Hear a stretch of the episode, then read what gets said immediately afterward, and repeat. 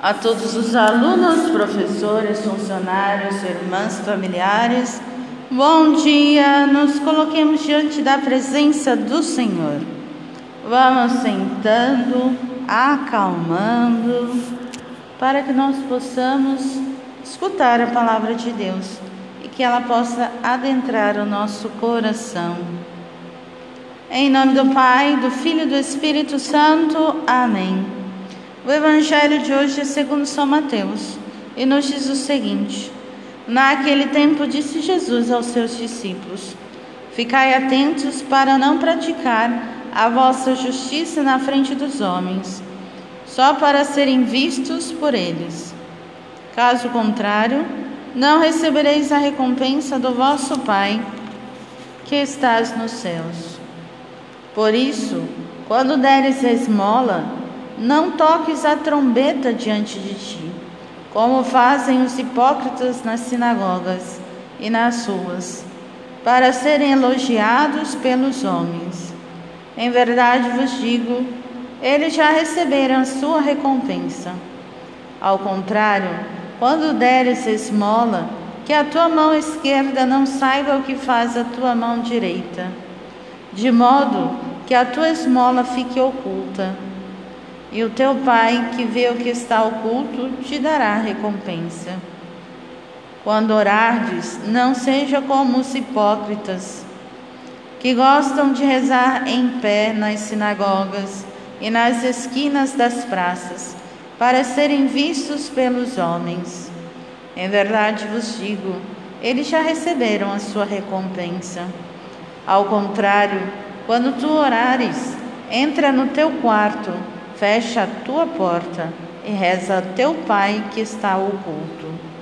E teu pai que vê o que está escondido te dará a recompensa. Quando jejuardes, não fiqueis com o rosto triste, como os hipócritas. Em verdade vos digo, eles já receberam sua recompensa. Tu, porém, quando jejuares, perfuma a cabeça e lava o rosto, para que os homens não vejam que tu estás jejuando, mas somente teu Pai que está oculto. E o teu Pai que vê que está escondido te dará a recompensa. Palavra da salvação, glória a vós, Senhor. O Evangelho de hoje nos chama a atenção que o Senhor vai fazendo um comparativo, né?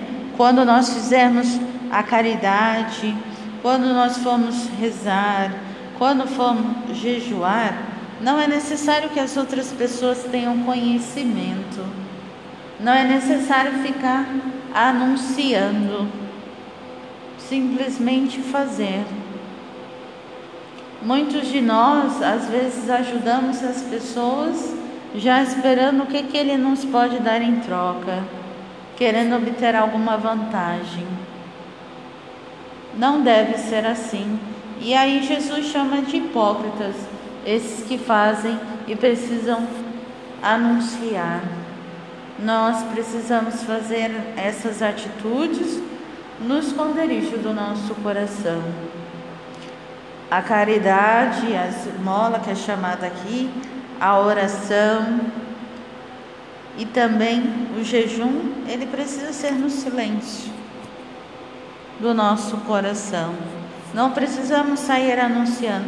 E aqui, quando fala do jejum, o jejum é a gente se abster de alimentação ou de alguma coisa. Nós podemos fazer jejum também da língua, às vezes nós falamos demais. Podemos fazer jejum também do celular, que usamos demais. Podemos fazer jejum de coisas diferentes, que às vezes a gente pensa que jejum é só de alimentação. Né? E naqueles dias de guarda ditos pela igreja, sexta-feira santa, quarta-feira de cinzas e assim dias santos de guarda. Não, nós podemos fazer jejum de várias coisas, de coisas que gostamos muito e que nós precisamos nos abster para termos uma vida melhor. Podemos fazer jejum de muitas coisas. E quando fazemos o jejum, não é para ficar triste. Ai, eu estou sem meu celular. Ai, meu Deus, eu deixei de comer chocolate. Ah, meu Deus, eu estou fazendo de carne. Não precisa anunciar. Você faz no íntimo do seu coração. E os, a, a não ser que você não esteja oferecendo ao Senhor. Então, se você oferece ao Senhor, as pessoas que estão ao entorno não precisam saber. É isso que Deus está falando na palavra de Deus. Né? Se nós fôssemos ver a palavra de Deus, ela nos dá cada ensinamento e muitas vezes a gente talvez não queira entender, né? Porque a palavra de Deus nós lemos todos os dias e assim só mudamos os evangelhos, mas agora nós estamos vivenciando o tempo do evangelho de São Mateus. Daqui a pouco nós vamos para São Marcos, São Lucas e São João é no decorrer das festividades importantes do seio da igreja. Então nós temos um ano para cada evangelho. Daqui a pouco nós começamos de novo outro evangelho. E nós durante o ano lemos todo o evangelho.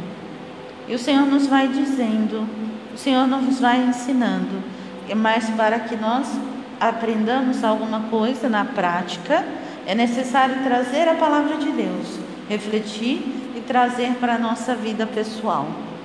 Como que nós, diante daquilo que o Senhor nos está pontuando, quando, como e de que forma estamos vivenciando. Porque não vale a pena a gente só escutar e que a palavra de Deus precisa gerar vida, transformação, ação. Ela não pode ser sozinha isolada.